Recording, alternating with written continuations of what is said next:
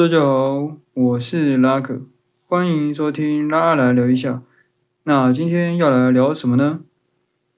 首先就是我今天要在家里录了，嗯，为什么呢？因为我的车被开走了，被我哥开走了，所以他把我的录音棚开走了。哎，老实说，车子真的是一个很好的录音环境诶。如果不是一边开一边一边录的话，那个整个空间很密闭的情况下，然后又没有什么回音的情况下，是一个超好的录音空录音环境，因为不会有，就是那个声音会变得很很集中，你们知道吗？就是会非常非常的集中，也不就是它那个又隔音又有一点好，就你不会影响到其他人，也许 maybe 啦。可能外面的人听不到我讲话，我也不确定。对，他们只是以以为我在讲电话。每次录音的时候，他要把那个电话拿在耳耳朵旁边，这样假装自己在讲电话。好，我的听众，嗯，我们回来。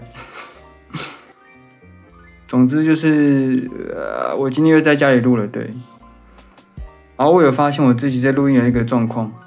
就是，我不知道能不能说是因为我想要小声，或者是我想要说清楚，所以就会变得有一些很多的赘字，比如说就是就是就是就是这也可能是我说话的习惯了，或者是对对对对对，还是这样说话比较会有那种呃比较有质感嘛，比较有那个听起来比较好像有那种让耳朵怀孕的感觉吗？哎，对。有吗？并没有好吗？不要瞎掰。好，反正呢，我这边再讲一下，就是你看又来了有没有？就是，damn，反正我又新开了一个单元了，单元的名称叫做拉来不及。那就是如我那个字面上的意思解释一样，就会补一些小知识啊、小常识这样子。那因为都是呃网络上的资讯啦，所以。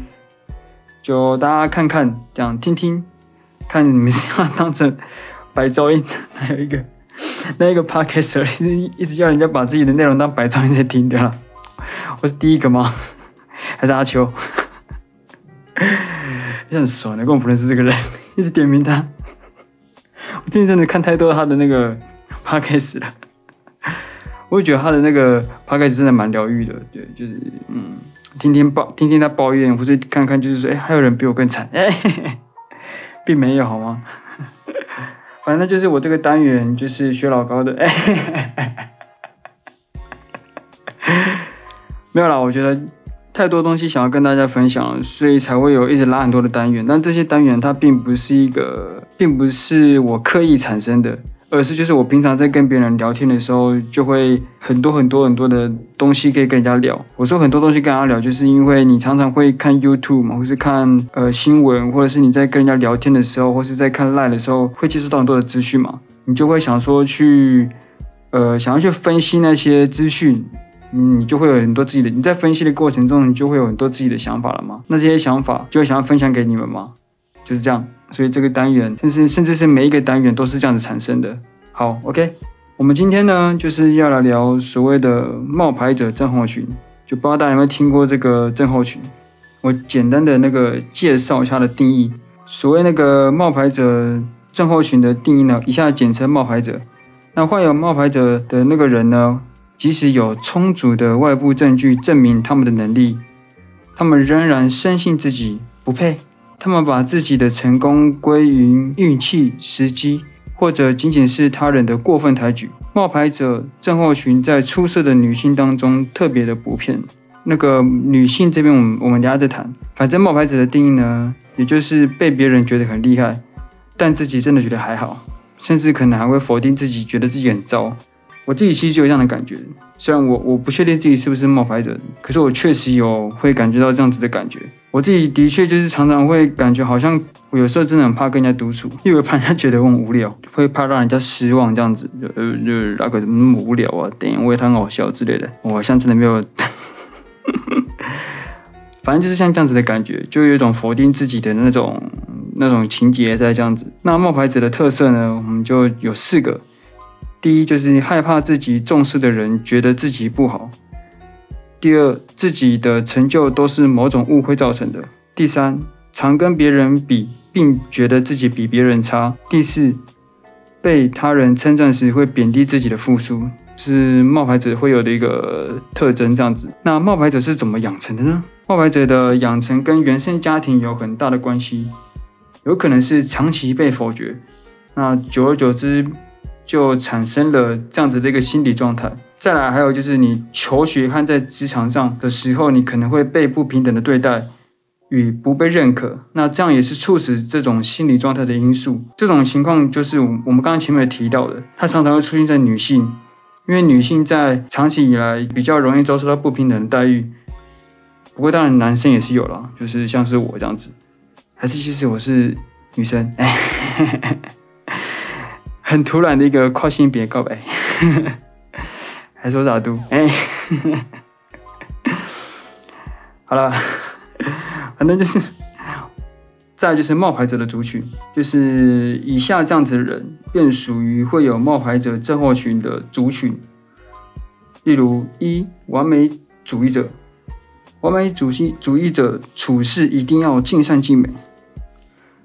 再来是第二，高成就低自尊者，就会觉得自己很糟糕这样子，往往难以接受自己犯下一点点的错误。只要犯了，就会批判自己到一无是处，而这样的情况就容易产生冒牌者症候群。那其他冒牌者症候群的族群呢？还有高敏感者，他们会非常在意他人的眼光，或者是第四个内向者，觉得自己怪或独处较感到自在。Yes，我觉得真的自己好像真的有那种，嗯，我觉得我觉得我自己比较比较偏向四个都有，哇、哦，全中这样。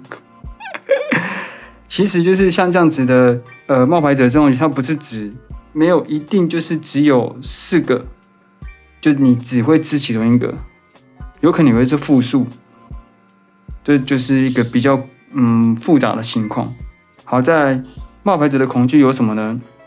冒牌者恐惧失败，我我以为是怕真牌者，你要说一个人笑话。好了，反正就是完美主义者和高成就低自尊者。通常怕自己一旦松懈了，自己就会产生被动消极，所以他们一定会不断地去鞭策自己。再来是他们也会怕自己变得没有道德感，也就是容易越挫越严重，不是越挫越勇，是越挫越严重，有点类似滑坡理论。那网络上面一个那个例子就是，他们可能会怕自己就是闯了红灯之后，接着就会酒驾啊，然后。各种越来越严重的那个道路违规这样子，或者是说他们怕自己养狗啊，如果弃养小狗，以后养孩子就会弃养孩子，上师范学校睡觉，以后当老师上课到一半就会睡着，哇，那有欠于此呢，所以像这类人他们会更严格的要求自己，怕自己沉沦，那还有就是也会他们也会怕自己缺乏改变的动力，怕对自己太好就会安逸。呃，无法进步，所以他们会要永远自己鞭策自己，并且就是要永远告诉自己，就是哦，我不满意这样子。再来就是，他们也会害怕、担心会减少努力。这样的人呢，呃，就只要努力程度低于自己最低要求，就会启动所谓的自律机制，让自己恢复状态。所以像这样子，他们很难被人注意到需要帮助，因为他们会在被关心前恢复状态，以避免发生他们最害怕的事情。就是让人失望，他们会拥有他人羡慕的一切，但却无法真正开心。向人诉苦，又会被说不知足，有点耳熟，所以只能说服自己没事这样子。那大部分的冒牌者呢，就是我们刚刚提到的，会害怕就恐惧失败，恐惧失败时会他们会做出以下以下几种反应。第一个就是表现好时贬低自己。第二个就是成功时归因于运气，第三个就是经不起他人的赞美。那对这样子的冒牌者症候群的人呢，你你要他们去改变没有用的做法是什么？我这边先讲没有用的做法，就是要他们自我肯定。为什么？通常都会觉得说自我肯定吧，自我肯定就是讲自己好这样子。那为什么无效呢？因为自我肯定反而会使另一个否定的声音立刻反扑，大脑很奸诈，他会知道你要搞什么，毕竟是自己的大脑嘛。如果你当今天想要说啊，我很棒啊，我很我很漂亮啊，结果你的脑袋就会另外一个声音，其实你还好啦，你嗯你就还好普通这样，其实你很 low 啊什么之类的，其实你很矮啊，就就是会有一些反扑的想法，就立刻去盖过你正面的这些声音。那正确的做法应该是怎么做呢？这边就举出几个，第一个自我肯定，然后这个跟自我肯定不一样哦。那个字不一样哦，还是肯正哦，嗯，自我肯定是要了解自己是谁，还有核心价值是什么，那为什么这个价值对自己来讲是重要的？研究发现，一般人在讲自己的故事时，会有四种主题，第一，代理主题，也就是觉得人生在自己掌握中；第二，共享的主题。也就是觉得人生由各种人际关系组成。第三，救赎的主题，也就是生命是挑战，而且能当从当中去习得智慧。那第四，玷污主题，也就是倾向把好故事导向负面的结局，这是比较不好的哈。而自我肯定的方式，则是去简单扼要的介绍自己是谁。还有第二，就是去剖析自己认为重要的价值。第三，写下或找人分享这些价值你认为重要的原因。可以说，自我肯定就是在叙说一个认同自己的故事。好，这个是自我肯定。好，在第二个方式是权力姿势，摆出或在脑中想象一些具有掌控权的动作，比如说像什么呢？叉腰啊这种的，有没有？啊，要少做，避免做一些低掌控的姿势，例如说低头滑手机的那个姿势，或者是驼背弯腰驼背这样子。好，再就是。第三种方式叫自我轻推，有三个轻推，一下都不知道怎么讲。有三个方式，这个第三种方式有三个小点。第一点，慢慢呼吸，吸气吐气都慢慢来。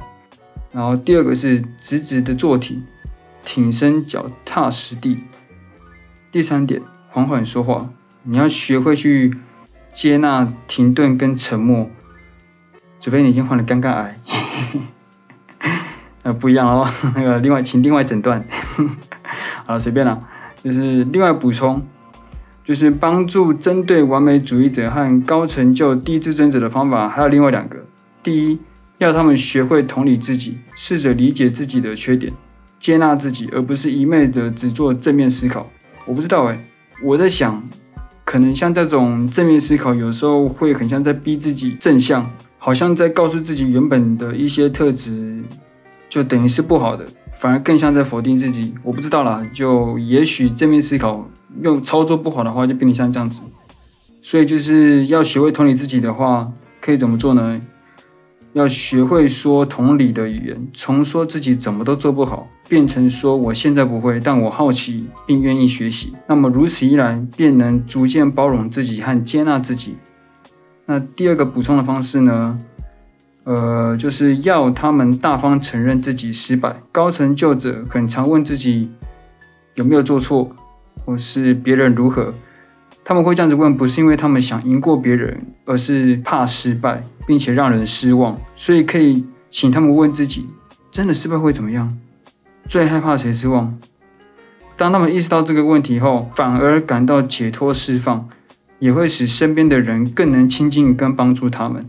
好，以上就是正解的做法：一、重申哦；一、自我肯定；二、权力姿势；三、自我轻推；还有四。要他们学会同理自己。五，要他们大方承认自己的失败。好，OK，那我在看完这样子的一个文章之后呢，这个文章是有经过我自己去润饰的啦，所以会夹带我一些自己的理解。那我看完之后，我有一些自己的反思想跟大家分享。第一，我觉得产生类似冒牌者症候群的状况，有时候也有一也有几个可能，就是知道自己真的不如他人说的那样子的厉害。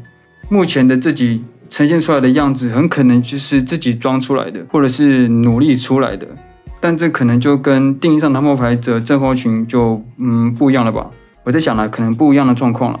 但呃，冒牌者正方群产生的一个状况，跟我现在说的这个状况就有一些相似的地方，这样子。然后第二个我想反思就是，我觉得很阴谋的一个点是什么，你知道吗？其实就是你的对手他假意要称赞你，实际上就是要对你进行捧杀，因为他可能了解你具有冒牌者症候群，便想借此击倒你。反正就是大家可以自己去观察有没有这样的情况，不管是在自己身上有没有发生，或是在别人里面那边有没有发生，你可以自己去观察。嗯，好，第三个反思是，我觉得这个就比较深呃一点点吧，也许，我觉得就是我们我自己是基督徒嘛，嗯，我觉得身为基督徒不禁反思到，我们会说我们自己有罪，对。会原罪，以及我们都会去遵守同一本圣经。但是如果圣经没有解释清楚，除了原罪之外，某些人因一些基督徒的对圣经的错解和解释不清楚，就会更加的、更深的去否定，更加深的否定自己的一个程度。所以我觉得解经真的很重要。我觉得有时候就是我们基督徒每个人都不一样嘛，对不对？我觉得这个可能会开战，所以我今天先等一下，我我还没有买好子弹，不对，我还没有上膛，我今天先不要开战，反正就是我只希望大家去明白一件事情啊，呃，我也我希望啦，一些人能够明白，在前提是你真的没有伤害到他人的情况下，也许你感觉到圣经或是某些基督徒在否定你，前提哦，虽然他们在否定你，可是你真的没有伤害到他人的情况下，那很有可能。会是他人解禁的问题，而不是神去否定了你。我也希望说，身为基督徒的我，或是其他基督徒，可以去反思这一点，就是解禁真的很重要。OK，好，回到冒牌者症候群，我也希望有类似情况的听众们呢，可以去更加了解与接纳自己。当然，就我这边只是整理网络的资讯做分享啦，就是如果你的状况，嗯。可能严重，或者是不适用于这这些方法的话，我觉得最好的方式还是去求医这样子。OK，好，那就今天我也是算是蛮快速的去做一个分享，然后我也新增了这个补给的这个单元。好了，OK，拜。